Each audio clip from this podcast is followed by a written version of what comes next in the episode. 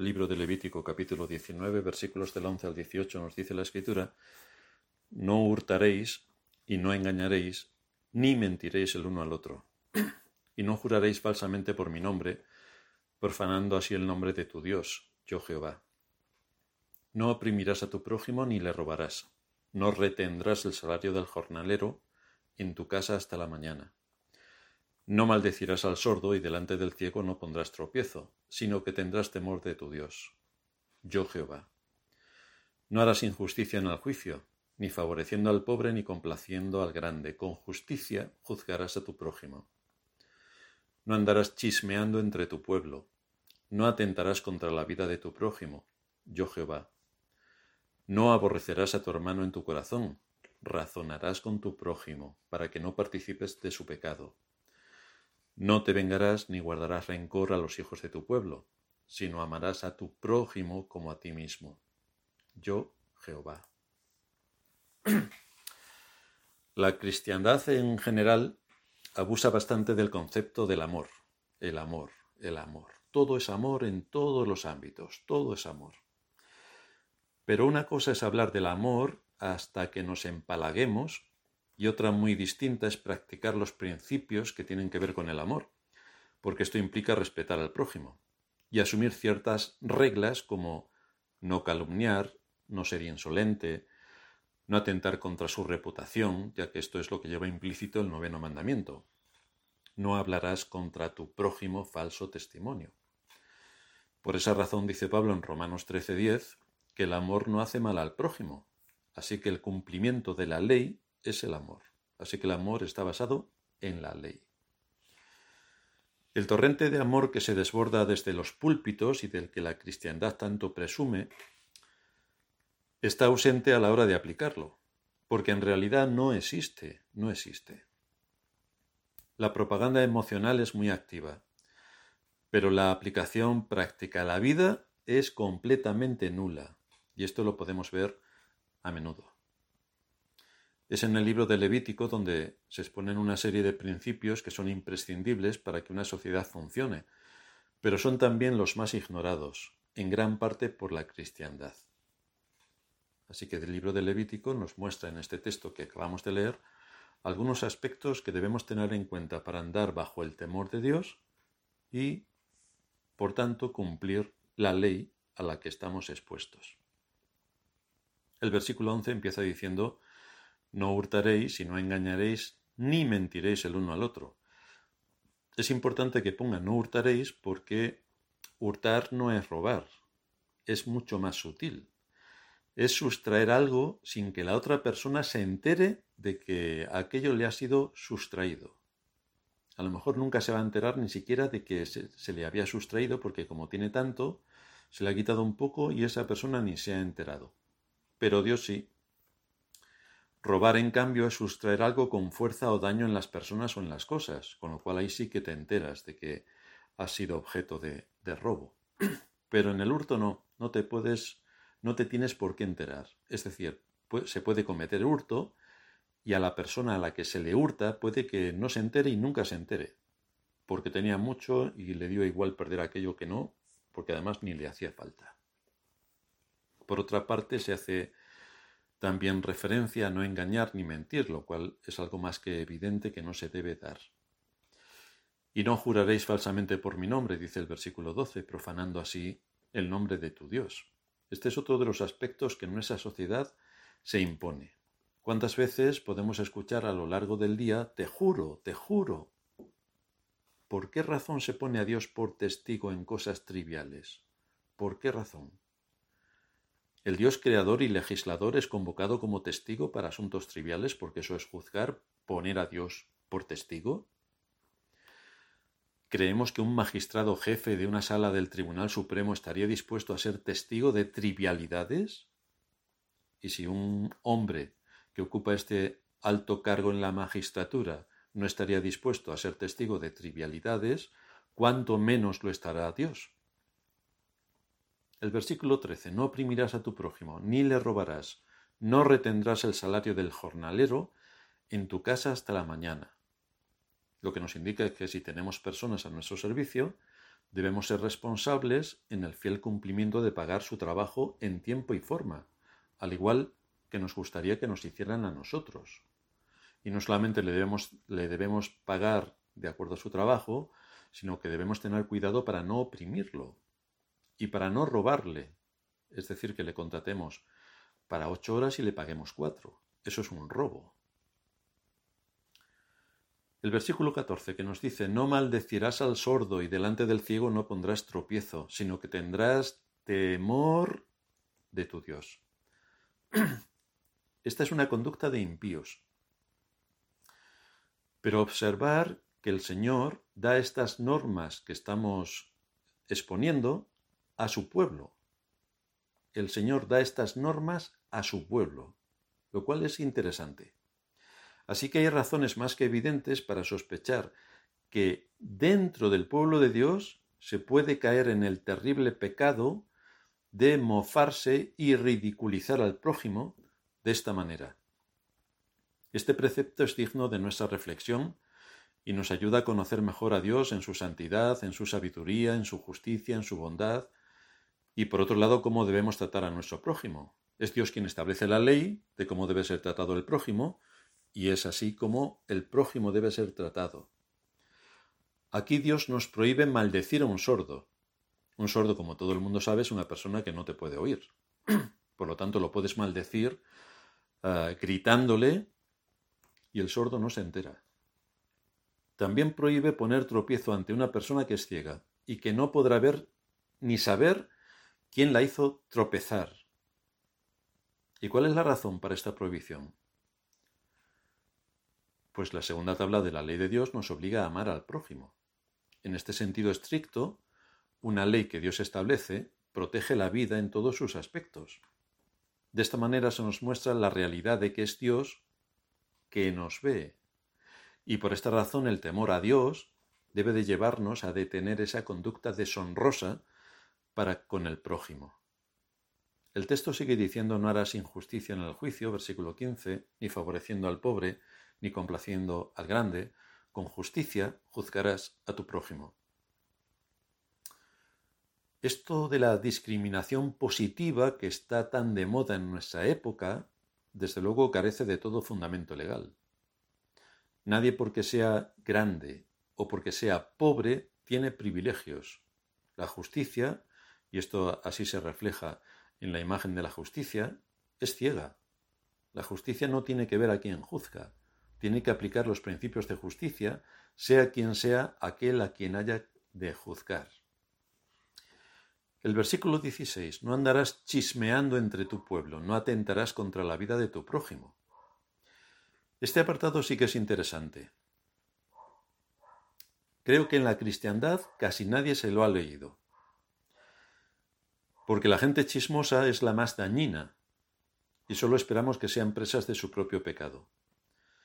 Porque cuando este pecado entra en una congregación, el cáncer es mortal. Todo se pone en duda, todo se cuestiona, de todos contra todos, de manera que la edificación es imposible. Y esto parte del hecho de que el amor al prójimo ya ha desaparecido. Por eso ya las sospechas, por eso ya las dudas, por eso todo se cuestiona. El versículo 17 nos dice, no aborrecerás a tu hermano en tu corazón, razonarás con tu prójimo para que no participes de su pecado. Y lo mínimo que una persona espera es poder hablar sobre lo que aparentemente ha supuesto una diferencia. Tienes que conocer las dos versiones de todos los hechos que acontecen. Si no hablas, no puedes aclarar si ha sido un malentendido y por supuesto no puedes exponer argumentos que confirmen o no confirmen tal o cual posición. Si impedimos que la otra persona hable y se defienda, entonces el mal crece en el corazón llegando a aborrecer al hermano, cosa que tristemente es bastante usual en el contexto cristiano. Fijaos que estos mandatos que Dios está exponiendo aquí van precisamente dirigidos al pueblo que se llamaba creyente. Versículo 18. No te vengarás, ni guardarás rencor a los hijos de tu pueblo, sino amarás a tu prójimo como a ti mismo. Lo de vengarse y guardar rencor bien sabemos que suele ser lo habitual cuando no hay temor de Dios. Por eso es digno de destacar que todas las veces que se cita el temor a Dios en el libro del Levítico, lo conecta siempre con la conducta hacia el prójimo. Aquel que está bajo el temor de Dios respeta a su prójimo. Esta misma semana estaba compartiendo con un joven hermano este aspecto del amor al prójimo y su aplicación práctica, porque, como siempre, la cristiandad sabe mucho sobre el amor, pero no aplica absolutamente nada. Y la ilustración nos la aporta el mismo Señor en la parábola del buen samaritano que la introduce en respuesta a una pregunta. ¿Quién es mi prójimo? ¿Quién es mi prójimo? Y ahí vemos el relato que nos da el Señor de un hombre de Samaria, por lo tanto samaritano, que encontró apaleado a un judío que pertenecía a esas personas a quienes odiaban, porque los samaritanos y los judíos se odiaban entre sí. Pero el samaritano tuvo misericordia de esa persona a pesar de que era judía, y lo llevó a la posada pagando todo lo que correspondiera para sanarlo. Y esto nos sirve para ver cómo debemos aplicar la enseñanza en el contexto cristiano y bajo el temor de Dios, de quién es tu prójimo. ¿Quién es tu prójimo? Porque encontramos a muchos en la cristiandad que, según ellos, se ponen la vacuna por amor al prójimo. Desde luego es un prójimo imaginario y desconocido. ¿Quién es mi prójimo?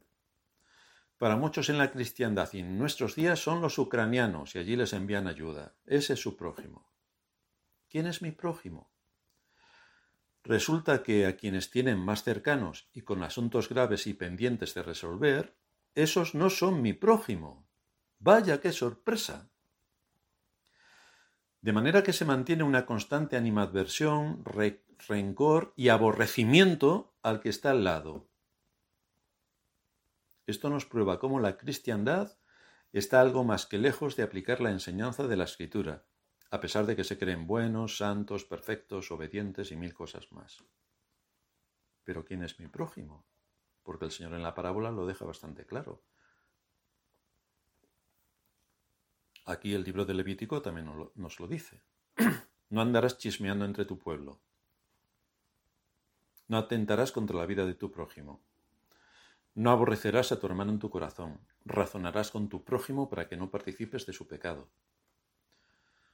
Pero muchos, en vez de amar al prójimo y aclarar las cosas y someterlo a los principios de justicia, prefieren chismear. Prefieren atentar contra la vida, que es lo que el Señor mismo identifica con acabar con la reputación de alguien. Y el Señor es quien lo pone al mismo nivel del asesinato, es decir, que alguien que acaba con la reputación de alguien es un asesino. Si el mandato dice no atentarás contra la vida de tu prójimo y el mandamiento dice no matarás, acabar con la reputación de una persona es asesinato. Por lo tanto, hay un grave cargo contra los chismosos y los que levantan difamación, calumnias, injurias y hablan falso testimonio. Estos principios que estamos leyendo aquí en el libro del Levítico están derivados de la ley moral, y es exactamente la forma en la que Dios quiere que vivamos. Sin embargo, estos principios sólo podemos llevarlos a cabo si estamos bajo el temor de Dios, solo, únicamente. Bajo la afirmación, por ejemplo, de no maldecirás al sordo, se derivan algunos principios interesantes. ¿Qué sabe un sordo si alguno le maldice? ¿O qué sabe un ciego si uno le hace saltar justo cuando tiene una pared delante? ¿Qué sabe? No sabe nada. Pero Dios sí. Pero Dios sí. Ese es el temor pero Dios sí. Dios sí está oyendo lo que sale de una lengua que maldice a su prójimo que es sordo, y Dios está viendo lo que hace una persona que le indica a un ciego que salte cuando tiene una pared delante. Aunque esas personas no vean ni oigan, Dios ve y oye. Esto es lo que hace estar bajo el temor de Dios, porque pone a Dios presente ante esa situación y coloca a cada persona bajo su mirada sobre lo que oye y lo que ve y lo que hace. Por lo tanto, este es un principio que debemos recordar. Dios está viendo y escuchando. Dios está viendo y escuchando. Como Dios es justo y recto, espera de sus hijos la aplicación de los mismos principios. Si los hijos de Satanás son mentirosos y homicidas, los hijos de Dios deben actuar de acuerdo al carácter de Dios. Ahí es a donde nos lleva el temor a Dios. Que nuestra conducta hacia el prójimo no esté gobernada por otro principio inferior a éste. El temor a Dios es la base para que crezca la piedad, y esto lleva de la mano el poder controlar la lengua en todos los aspectos en los que se puede acabar pecando. Y esto nos introduce en el campo de los pensamientos, pensamientos que podemos tener y alimentar hacia otros. Fijaos lo que dice Pablo en Colosenses 1.21. Y a vosotros también, que erais en otro tiempo extraños y enemigos en vuestra mente, haciendo malas obras, ahora os ha reconciliado. Así que aquí se nos habla de un campo de batalla donde había una enemistad contra Dios y ese campo de batalla es la mente, de donde salen los pensamientos. Si estos pensamientos se basan en injurias, calumnias y falso testimonio para producir venganza, o tienen como base el rencor, entonces estos pensamientos están pervertidos contra el prójimo, violan la ley del amor, del respeto y de la honra que le debemos al prójimo, y atentan contra toda la segunda tabla de la ley de Dios. El asunto es que Dios ve todo esto como malas obras, que indica aquí el texto, malas obras que se levantan en oposición contra Él. Así que todos debemos examinar cuál es la base en la que se fundamenta una acusación para que no sea fruto de la calumnia, ni del rencor, ni de la difamación y por supuesto de no levantar falso testimonio. Esto no quiere decir que haya gente que hace las cosas mal y que haya que descubrirla. No podemos caer en el buenismo. Por lo tanto, tenemos que, saber discernir cuándo es que debemos actuar y cuándo es que debemos poner un freno enorme a, nuestra lengua y a nuestros pensamientos para no ir más allá de los hechos y de las evidencias que se están produciendo. Hay un gran mal que se puede hacer hablando sobre otros, otros a quienes debemos amar, a quienes debemos honrar, o incluso a quienes debemos obedecer por la posición que ocupan dentro de la estructura social. Porque los que están en una posición de autoridad son los más criticados y de quien más calumnias se levantan, como pueden ser los padres. Los padres. Si tenemos a hijos sin, sin temor de Dios en sus corazones, los padres serán los ogros del universo y serán los más odiados.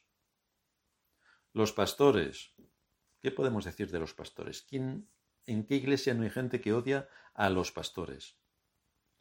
Aquí lo que puede ocurrir es que Dios realmente levante sus juicios y entonces deje a la iglesia sin pastores. A ver qué tal. Y cuando se hace una crítica en el sentido de difamación, de calumnias, de injurias, de levantar falso testimonio contra los padres o contra los pastores, que son figuras de autoridad, como ellos no están, no oyen son como ese sordo o como ese ciego, a quien se puede maldecir, y pensamos que eso no tiene trascendencia, pero sí que tiene. Lo primero que destaca en el asunto es que se ha, perdido el referente del temor a Dios. Pero no olvidemos que Dios se ha posicionado como el guardián de los que no tienen voz, y se levantará para juzgar ese caso. Andar en el temor de Dios nos lleva a vivir con la conciencia de que Dios está presente a nuestro lado, en todo lo que hacemos. Y esto debería provocar un freno importante en nuestras acciones, en nuestras actividades, porque aunque mis pensamientos o mis palabras no sean oídas o conocidas por otros, sí que lo son delante de Dios.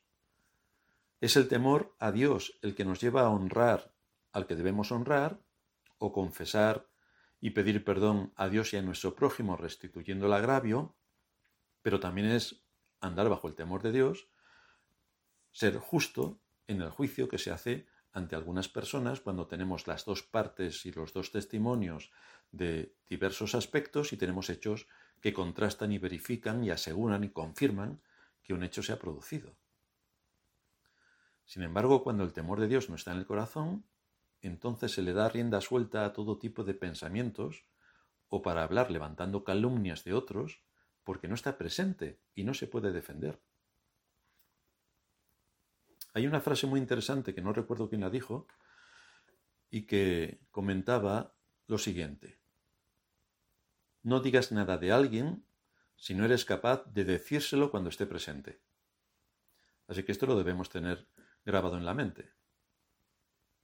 Quizás se lo deberíamos haber dicho antes. Entonces, después de haber tenido el valor de decírselo a la cara, podemos decir otras cosas cuando no esté presente, porque ya sabe que nosotros pensamos tal cosa sobre su conducta o actitud. Pero en todo caso debemos preguntarnos, ¿quién es Dios y qué quiere de nosotros? Porque Él escudriña los pensamientos y las intenciones del corazón, y requiere de su pueblo que esté atento a su ley. Por tanto, necesitamos estar bajo el temor de Dios para amar a nuestro prójimo y hacerle bien, ayudarle a crecer, ayudarle a andar y aclarar en su mente y en su corazón las ideas que pudiera tener de forma errónea. Otra cosa es que esa persona persista en su pecado, con lo cual, pues no hay mucho más que hablar. Pero el libro de Proverbios, en el capítulo 8, versículo 13, nos dice que el temor de Jehová es aborrecer el mal. Si hay una persona que es temerosa de Dios y es reprendida o exhortada, aborrecerá el mal. Y sigue diciendo el texto, la soberbia y la arrogancia, el mal camino y la boca perversa, aborrezco. De manera que cuando alguien es exhortado, si tiene temor de Dios, aborrecerá el mal. Pero si no tiene temor de Dios, la soberbia, la arrogancia, el mal camino y la boca perversa será lo que funcione. Pero esto precisamente es lo que Dios aborrece. Por lo tanto, esto sí que es una severa advertencia para aquellos que caen en semejante pecado. Al estudiar las escrituras y comprobar lo que están afirmando, nos debería producir una auténtica aversión a este tipo de pecados que son tan comunes en la sociedad en la que vivimos, pero que deberían estar erradicados de nuestra conducta.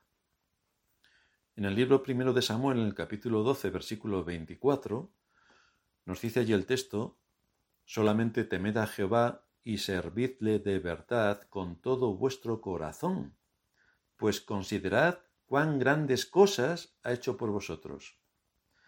Mas, si perseverareis en hacer mal, vosotros y vuestro rey pereceréis. Así que nuevamente se nos muestran aquí las implicaciones del del temor a Dios en la vida de una nación. Samuel le está hablando en este texto a la clase dirigente, y les está exhortando para que recuerden todo lo que Dios ha hecho por ellos. Los hizo salir de Egipto, 40 años en el desierto, les dio la tierra prometida, les bendijo abundantemente, les dio una tierra en la que habitar. Considerad cuán grandes cosas ha hecho Dios por vosotros. Pero hay una observación contundente, porque cuando se desecha el temor a Dios no se puede esperar nada bueno. Previamente estos hombres habían reconocido el pecado en el que había caído la nación. Y el pecado de, en este contexto es que habían pedido un rey cuando Dios les había dado jueces, pero ellos querían un rey. Eso no estaba contemplado para el pueblo de Israel, pero ellos querían un rey. Ya que estaban en contra de lo que Dios había dicho en su palabra, ellos tuvieron temor.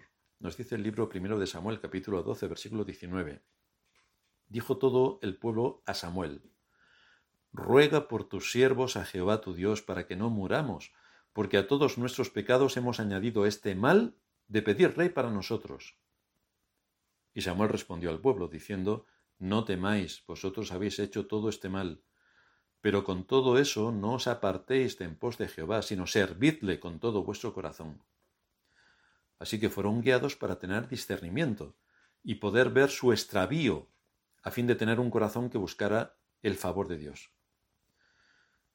Y a la luz de esto tenemos que preguntarnos, ¿quién diría hoy que lo que la Iglesia necesita es que el temor de Dios caiga sobre nosotros, como cayó sobre el pueblo de Israel?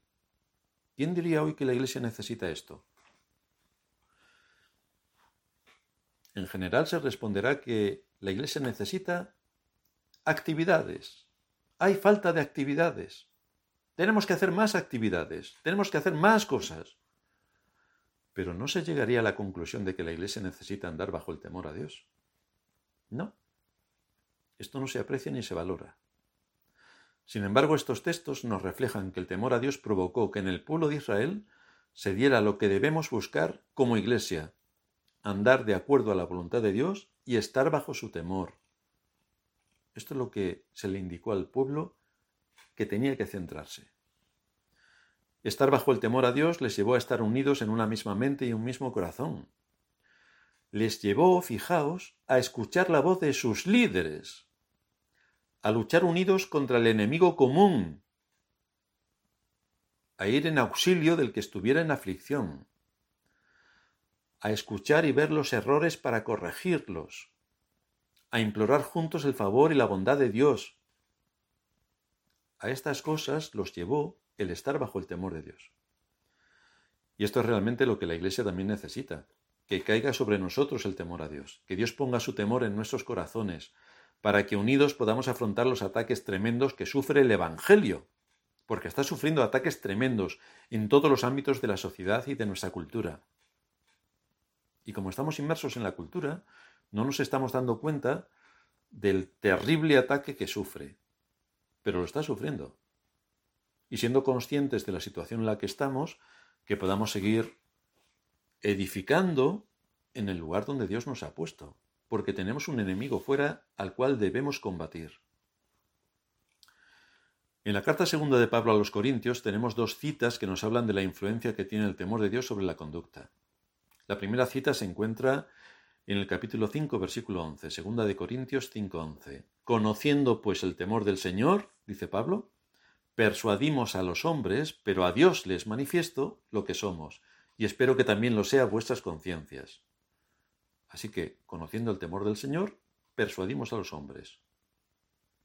Abrimos las escrituras a los hombres. Queremos persuadirles para que sepan cómo deben afrontar la vida en la que se encuentran y cuáles son los principios que deben aplicar para vivir de acuerdo a la voluntad de Dios.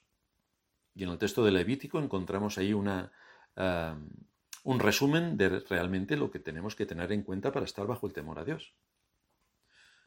La segunda cita está en el capítulo 7 de esta segunda carta a los Corintios. Así que, amados, puesto que tenemos tales promesas, limpiémonos de toda contaminación de carne y de espíritu, perfeccionando la santidad en el temor de Dios.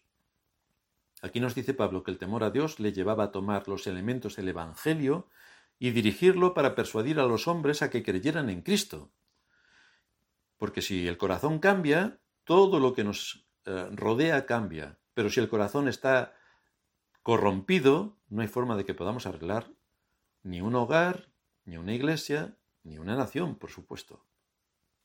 Así que Pablo dice que el temor a Dios, el temor a Dios le llevaba a tomar los elementos del Evangelio y dirigirlo para persuadir a los hombres a que creyeran en Cristo. Y luego está hablando de las promesas que hay para el pueblo de Dios. Y una exhortación donde se nos insta a que tenemos que perfeccionar la santidad, pero bajo el temor del Señor. Así se perfecciona la santidad, bajo el temor del Señor.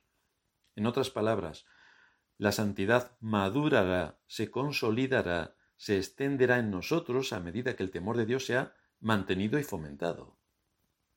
En el momento en que nuestra relación con Dios bajo su temor no esté en su sitio, es completamente imposible que las otras relaciones humanas funcionen porque no se basan en principios de justicia, sino que el pecado se desborda y sale todo tipo de iniquidad, de injurias, de calumnias, de odio, de rencor y de despropósito general.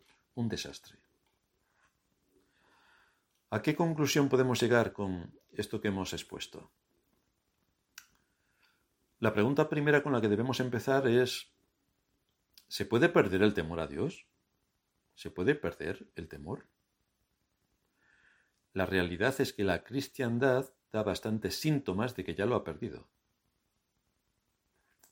¿Personas que estaban a nuestro alrededor han perdido el temor a Dios? Pues las evidencias hablan por sí mismas cuando escuchamos lo que dicen en cuanto a injurias, calumnias y falso testimonio. Esta es una de las mayores pérdidas que alguien puede tener llamándose cristiano. Y es una extraordinaria pérdida en el contexto de la Iglesia afectará seria y directamente a nuestra conducta, a nuestras relaciones, a nuestro amor, a la unidad de la Iglesia, a nuestra manera de escuchar la palabra, a lo que se piensa de las autoridades que Dios ha puesto sobre la Iglesia. Todo esto tiene el común denominador de que el temor de Dios no está en el corazón. Y la causa principal es que cuando se escucha la palabra domingo tras domingo, no se aplica. Entonces se cumple lo que el profeta anuncia. Isaías 63, 17. ¿Por qué, oh Jehová, nos has hecho errar de tus caminos y endureciste nuestro corazón a tu temor? ¿Por qué, oh Jehová, nos has hecho errar de tus caminos y endureciste nuestro corazón a tu temor? Vuélvete por amor de tus siervos, por las tribus de tu heredad. Aquí el profeta lamenta profundamente esta gran pérdida, esta terrible pérdida, porque si el temor a Dios desaparece de nosotros, nos veremos entregados a todo tipo de caídas. Y quién sabe si eso lo que confirma es que nunca fuimos creyentes. Esto es terrible, esto es terrible, por eso se nos insta en las escrituras a que busquemos a Dios, a que nos sometamos a su temor, a que cuidemos nuestra vida, a que tengamos atención sobre los mandamientos. No tengamos en poco el temor a Dios, sino que más bien sea nuestra oración constante, que no sea parte de nosotros su temor, que le supliquemos que no sea parte de nosotros su temor, que este texto que hemos leído de Levítico lo tengamos bastante grabado en nuestro corazón para no levantar cualquier tipo de pecado que el texto indica y que contribuye a despedazarnos por dentro y a destruir cualquier temor del Señor en nuestro corazón. Tenemos que orar a Dios para que no sea parte de nosotros su temor, y esto nos llega mediante la atención rigurosa a la exposición de su palabra y el discernimiento correcto para aplicarla en nuestra situación particular. Es entonces cuando tenemos la garantía de que el temor de Dios está en nosotros.